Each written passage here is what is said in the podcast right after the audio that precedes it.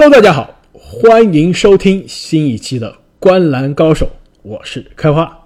大家好，我是阿木。大家好，我是正经。不知道大家有没有适应我们现在这每天更新的这个节奏啊？也不知道这个球迷们有没有时间去听我们昨天的第一期十五天三十支球队的节目。那么在接下来的差不多两周的时间内呢，我们每天都会给大家带来两支 NBA 球队的分析，我们会一起来回顾一下这些球队在休赛季的操作。以及展望下个赛季的看点。那么上一期的节目呢，我们分别是看了总冠军湖人队以及奇才队。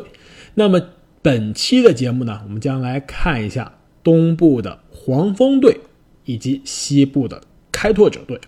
那我们还是跟上期节目一样，分别会来看一下每支球队休赛期的人员变化，下赛季的轮换阵容。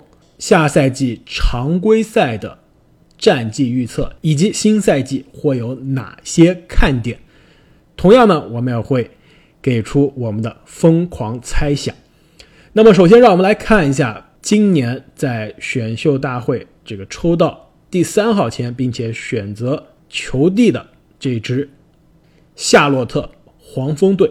那么，在这个休赛期呢，黄蜂队获得了这个自由球员。戈登·海沃德失去了这个巴图姆，也是把这个球员裁掉了。那另外一个重要的这个人员变化呢，就是在选秀大会第三顺位选择了这个龙佐球的弟弟拉梅罗球。这个操作数量确实还比较小，但是好像比一比啊，都是挺重要的操作。那开花，你觉得下赛季黄蜂队的首发阵容以及他们的替补阵容会是什么样一个轮换呢？其实首发阵容啊，每支球队看完。我觉得黄蜂是相对比较难预测的，因为选择了这个球地之后呢，球队上的这个后卫线现在是非常的臃肿，因此啊，我预测下赛季他的首发有可能是控球后卫格拉汉姆，得分后卫其实（括号）也是一个控球后卫拉梅罗球，小前锋戈登海沃德，大前锋 P.J. 华盛顿，中锋科利泽勒。那么替补阵容呢，就是去年的。首发得分后卫其实（括号）也是一个控球后卫，就是罗齐尔有可能是打一个第六人的角色，呃，芒克有可能是另外一个后卫线上的替补。小前锋的替补呢是去年的首发，也是迈尔斯布里奇。大前锋的替补是去年的新秀，这个麦克丹尼尔斯或者是布里奇啊，也可能会打这个四号位的替补时间。五号位的替补就是毕永博了，但是我相信啊，毕永博应该打的时间会非常的少。我大胆的预测，下赛季的这 P.J. 华盛顿啊，会更多的时间啊出现在五号位。这个球队在最近的训练营的当中，也跟媒体透露啊，非常期待华盛顿可以成为未来的联盟这个空间型五号位、小球五号位的这样一个角色。P.J. 华盛顿作为一个中锋，是不是太矮了？好像他只有六尺七的身高啊。没错，所以说是一个小球的中锋啊。但是你考虑一下，这支年轻的球队。现在两个正牌的中锋科蒂泽勒和毕永博，哪一个是符合是球队时间线的？而且我感觉他们的水平应该是整个联盟垫底的存在。所以，与其是让这两个大哥占着这个位置啊，还不如让更有才华的年轻人去试一试。华盛顿上个赛季。给大家的印象是在新秀中非常出色的一个外线投射，一个空间型的四号位。没错，我记得好像是正经的宝藏男孩，是吧？没错，他在我的范特西队伍里。新赛季的第一场应该是他的首秀就进了七个三分球，还是几个三分球？就是让人一下子就见识到了这个新秀的这个投射能力。那下个赛季。我觉得他依然会是球队外线进攻的非常重要的一个角色，但是不得不跟啊这个夏天刚刚引援的签下大合同的这个海沃德啊去分这个出手权。那拉斯维加斯对于黄蜂队下赛季是一个什么样的期望呢？首先，让我们来看一下上赛季的黄蜂队啊，上赛季的黄蜂队呢，这个常规赛二十三胜四十二负，排名东部的第十名。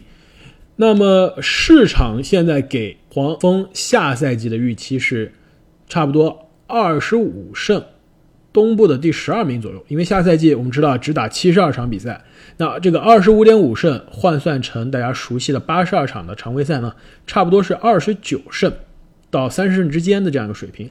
其实这样看来呢，市场是觉得这个黄蜂啊跟上赛季是差不多的这样一个状态。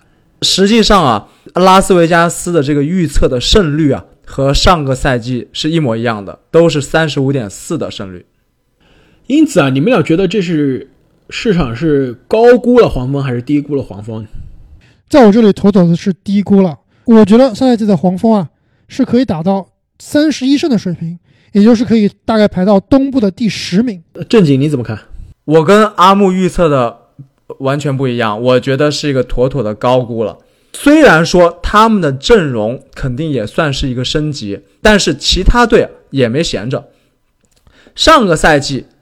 如果看战绩的话，如果他们能打得赢战绩比他差的老鹰、公牛、像奇才和勇士这样的球队的话，那下个赛季这四支球队，黄蜂应该是都打不过了。所以我觉得他们估计是维持不了现在这个胜率，还会继续往下掉的。因此，你觉得他下赛季的这个胜场是在多少场？市场是给的预期是二十五点五，阿木觉得是三十一。我觉得可能是二十三场或者是二十四场，哎，我觉得你的这个数字跟我比较接近啊。上一期节目我们说，我们这个系列会预期会有非常多的这个争议啊，因为我们之间可能会对球队有不同的观点。我觉得第一个大的争议就要出现了。阿木觉得是三十一场，黄蜂有可能赢三十一场。我这边写的这个预期是二十一场，我我们这个有十场的这个这个差距啊，这看来大家对于黄蜂的这个看法是非常不一样的。我觉得这支黄蜂啊，我我跟正经的观点一样，是绝对被高估了。我知道阿木是非常看好球帝的，是不是因为球帝的强势加盟而导致阿木认为黄蜂可以更上一层楼呢？球队当然是一个重大的因素，但是我觉得另外一个因素是我对这支球队啊充满信心的一个重要原因。我会在我们后面的看点的这个环节里面啊跟你们聊一聊。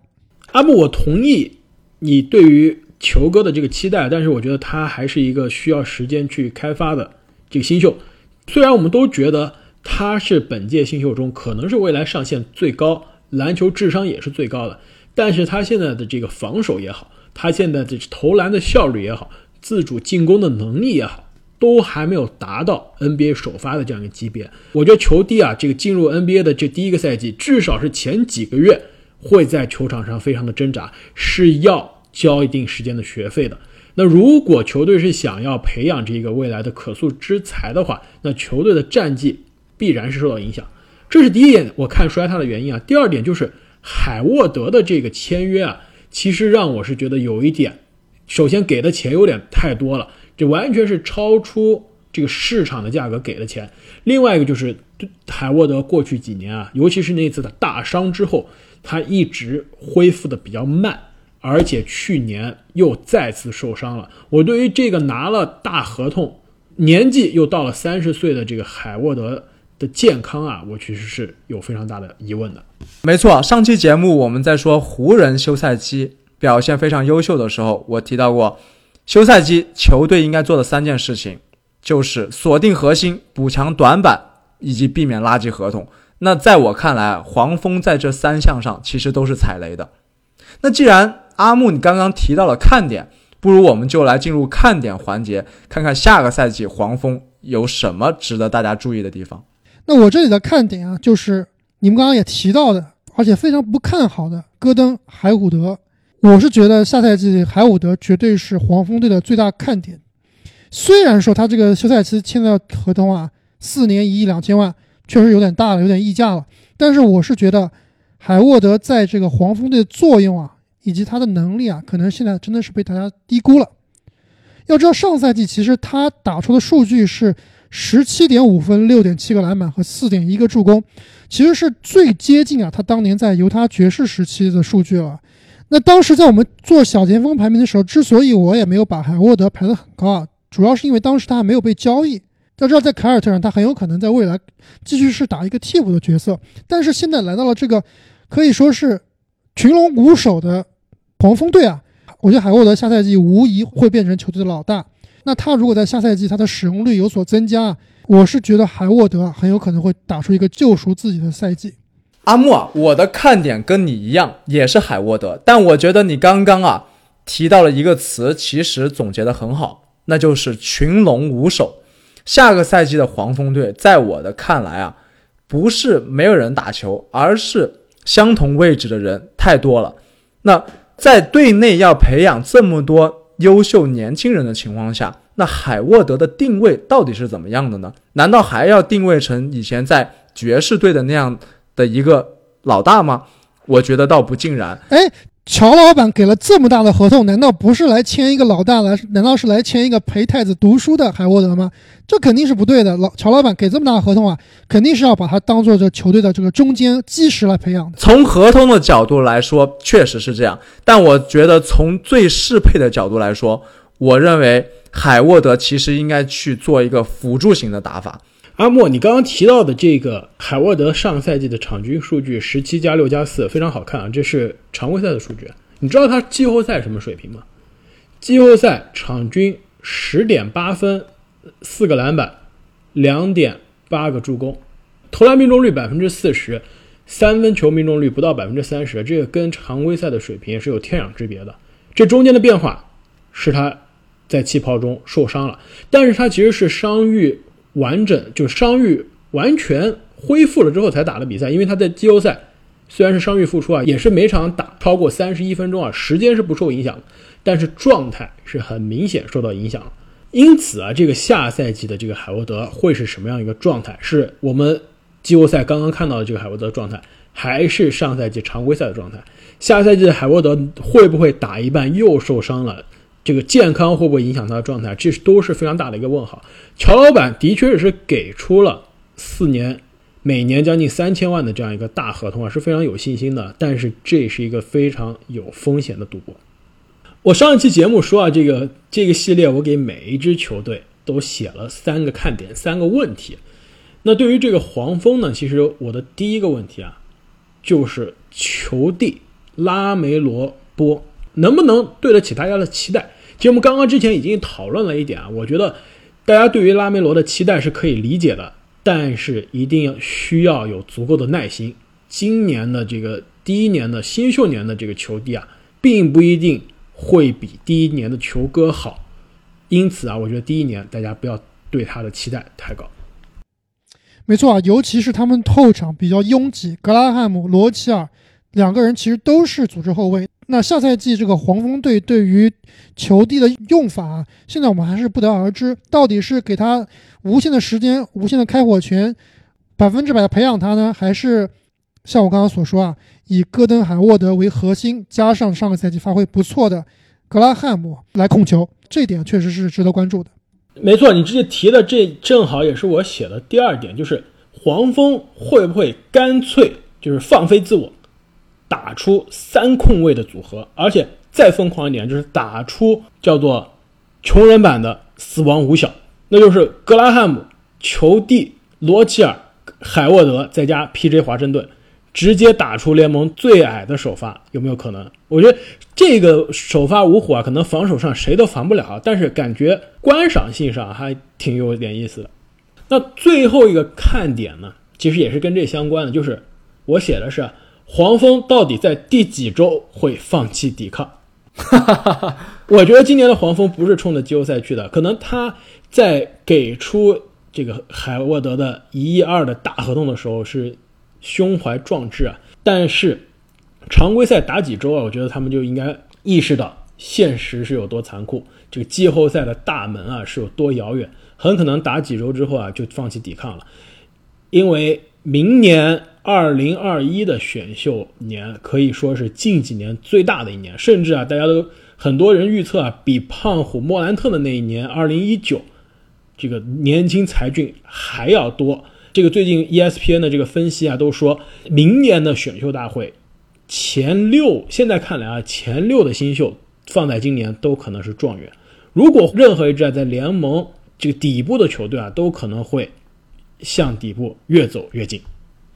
哎，其实开花，你的第三个看点啊，正是我对黄蜂最大的担忧，那就是他下个赛季的目标其实是不明确的，到底是冲击季后赛还是培养新人？他们休赛期的操作和下个赛季的目标啊，看起来似乎是有一点矛盾。最后啊，这个黄蜂其实还有个隐藏的看点，就是我们之前在选秀大会那期节目的时候就已经提过了，就是乔老板、乔老爷子跟球弟的，就是球爸、球爹，到底会不会有可能打一场一对一的单挑赛？那么说完了看点啊，又到了我最期待的阿木脑洞大开的疯狂猜想环节了。其实我没有准备一个疯狂猜想的结论啊，我只是抛出了一个疯狂猜想的问题，就是我们知道最近这个活塞队啊签下了二球 LeAngelo Ball，那么这样一来啊，球加三兄弟啊就在 NBA 啊聚齐了。你们俩觉得下赛季啊这三个球到底哪个是最厉害的球？其实这也是我想说的，抛开二球不说啊，他的水平可能跟另外两个球有点差距，我还是挺期待大球和三球的对碰的。正好他们两支球队啊，也是年轻人为主，充满了活力的快速打法。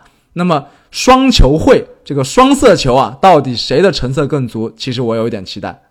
所以你会选哪个球？正经，我觉得大球可能从华丽程度上来说不一定打得过三球啊，但是鹈鹕从整个队伍来说肯定会碾压黄蜂队。如果让我看的话，这个很明显啊，就是大球第一，三球第二，二球第三。这个毕竟啊，这个龙佐上个赛季虽然最后气泡中啊让大家比较失望，但是他跟胖虎一起出场的时间啊，还是让大家看到了这个曾经这个二号新秀，大家这个非常瞩目的未来联盟优秀的控球后卫的这样一个资格。因此，跟这个刚入联盟的三球比啊，还是成熟了很多。而且我们之前分析过，这个大球的防守啊，是比三球高了不止一个档次的。我的看法倒是跟两位有点不同啊。我觉得下赛季很有可能三球会变成最厉害的那个球。首先，这个大球跟三球单挑，我觉得大球是打不过三球的。第二，就是大球下赛季在鹈鹕队的这个上场时间啊，我们之后聊鹈鹕队肯定会聊到，我在这里是有点堪忧的。所以按总体发挥的话，我更看好三球。那么我们聊完了黄蜂队，再让我们来看一下西部的波特兰开拓者队。那么在休赛期，开拓者队获得了科温顿、坎特、德里克·琼斯以及哈里·吉尔斯。同时呢，他们失去了上赛季在阵容中的阿里扎、白边怀特塞德以及这个超级马里奥海佐尼亚。同时呢，在这个续约的市场上，这个球队呢也是成功的跟上赛季的两个小前锋这个胡德以及甜瓜超巨卡梅隆·安东尼进行了续约。那下赛季你觉得他们的首发阵容以及他们的这个轮转替补到底是哪些球员呢？我跟你说，这个开拓者的首发啊，我之前是准备好的，在这个节目录之前两天我已经准备好。我原来写的是啊，控球后卫利拉德，得分后卫 CJ，小前锋安东尼，大前锋科温顿，中锋纽基奇，看上去没问题吧？有问题，我觉得科温顿和安东尼的位置可以换一下，科温顿打三，安东尼打四。但是这五个人是没问题的，是吧？但是今天，准确的说啊，是前一天，这个我看，因为最近球队都是开始去训练营报道了。训练营报道了之后呢，其实所有的主教练啊，这个球队的这个经理都会接受采访。这个开拓者的主教练啊，跟媒体透露了一个信息，让我相信啊，我愿意打赌，下赛季我们看到的首发不会有安东尼，而是有小德里克·琼斯。我原来是把小德里克·琼斯是放在胡德后面的，我觉得他可能是球队第十人左右的这样一个，甚至第十一人的这样一个水平。但是从训练营传出来的消息来看啊，德里克·琼斯深得球队教练的这样一个喜爱，很有可能成为首发。而且安东尼也跟媒体透露，他已经做好准备。虽然打替补是对他来说是一件非常新的事情，他说他从来没有想象过是怎么样。但是安东尼也说了，我愿意以一个开放的心态去选择尝试，尽自己的所能啊，即使打替补也要给球队做出贡献。其实从这个角度上来说啊，一方面德里克·琼斯作为一个防守非常这个灵活性很高，几乎是可以一号位防到五号位的球员，其实对于球队的外线防守有非常大的这样的提升。同时，安东尼终于愿意放下架子啊，给年轻球员打替补，也是一个非常棒的一个榜样，也是在态度上给球队的其他球员做了一个很好的表率。在其他位置上呢，利拉德的替补应该会是西蒙斯，CJ 的替补呢应该会是在气泡中发挥非常出色的特伦特。同样在小前锋的位置呢，还有刚刚续约的胡德，中锋的位置的替补也是刚刚球队签约的坎特。其实从这个角度上来看啊，这一支球队的阵容比上个赛季，比在气泡中让大家眼前一亮的开拓者。阵容有非常大的提升。那拉斯维加斯对于开拓者下赛季的期望是什么样呢？同样，让我们来看一下开拓者上赛季的成绩。那么上赛季的开拓者呢，常规赛三十五胜三十九负，就是都没有达到百分之五十的胜率啊，以西部第八的这个姿态进入了季后赛，而且其实是通过外卡淘汰赛。这个淘汰了灰熊，才取得了季后赛的名额，在首轮被湖人淘汰出局。那么下赛季的这个 NBA 呢？拉斯维加斯给出的市场预期是四十点五胜，差不多是西部第五的水平。四十点五胜是什么概念呢？转化成八十二场的这样一个常规赛，就是四十六胜左右的这样一个水平。你们俩觉得这个水平是过高了还是过低了？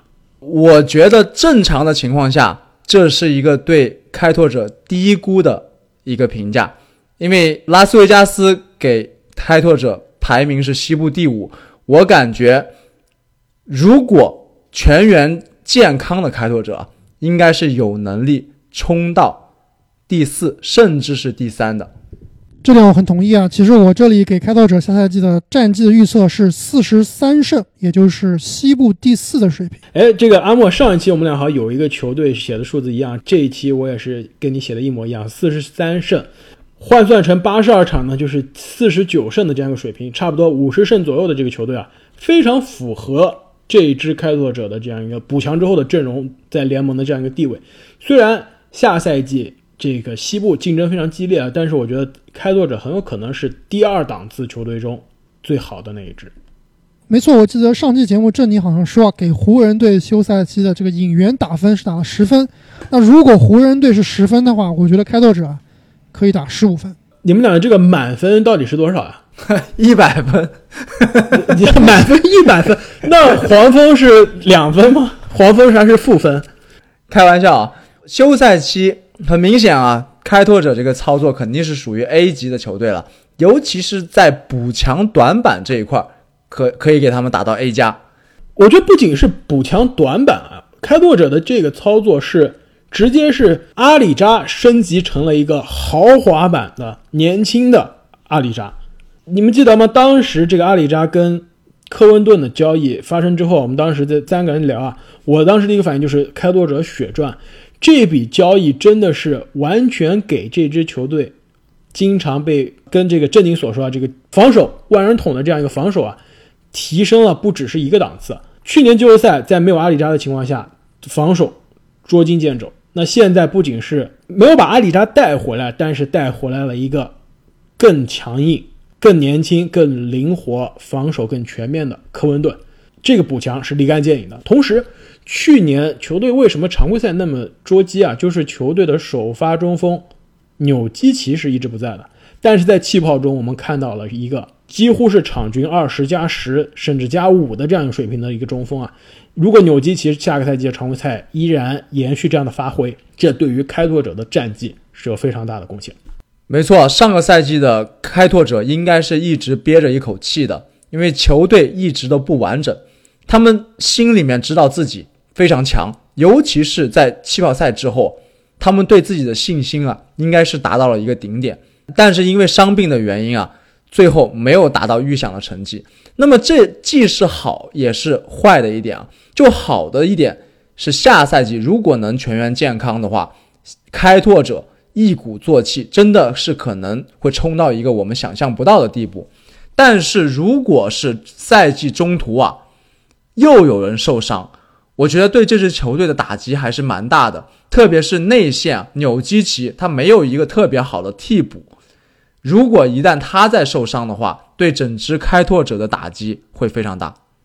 哎，我这个就不同意了。这个坎特两年前就是开拓者的替补中锋，在纽基奇倒下之后就是球队的首发中锋。虽然他的防守是很差，但是作为球队的首发中锋，也是在那年的季后赛一度打到了西决。那你们对这一支完成升级的开拓者下个赛季有哪些看点呢？我这边啊，依然是给开拓者写了三个问题啊。第一个问题，其实我们刚刚已经讨论了，就是纽基奇下赛季能不能打出全明星的水平。其实，在我看来，下赛季这个答案是非常确定的，百分之百不可能。你们知道为什么吗？因为全明星里面没有中锋这个位置，只有前场和后场。不仅如此啊，更是因为下赛季没有全明星赛，所以没有人是全明星球员。但是玩笑之外啊，这纽基奇，我刚刚问的其实准确的说，就是他能不能达到全明星水平的这样一个中锋，在我看来是非常有可能的。其实他。一直以来是联盟在他受伤之前也是联盟最被低估的中锋之一。那那年的受伤也是非常的不巧，在刚刚打出了爆发的这个著名的五乘五的数据之后啊，很快就受伤了。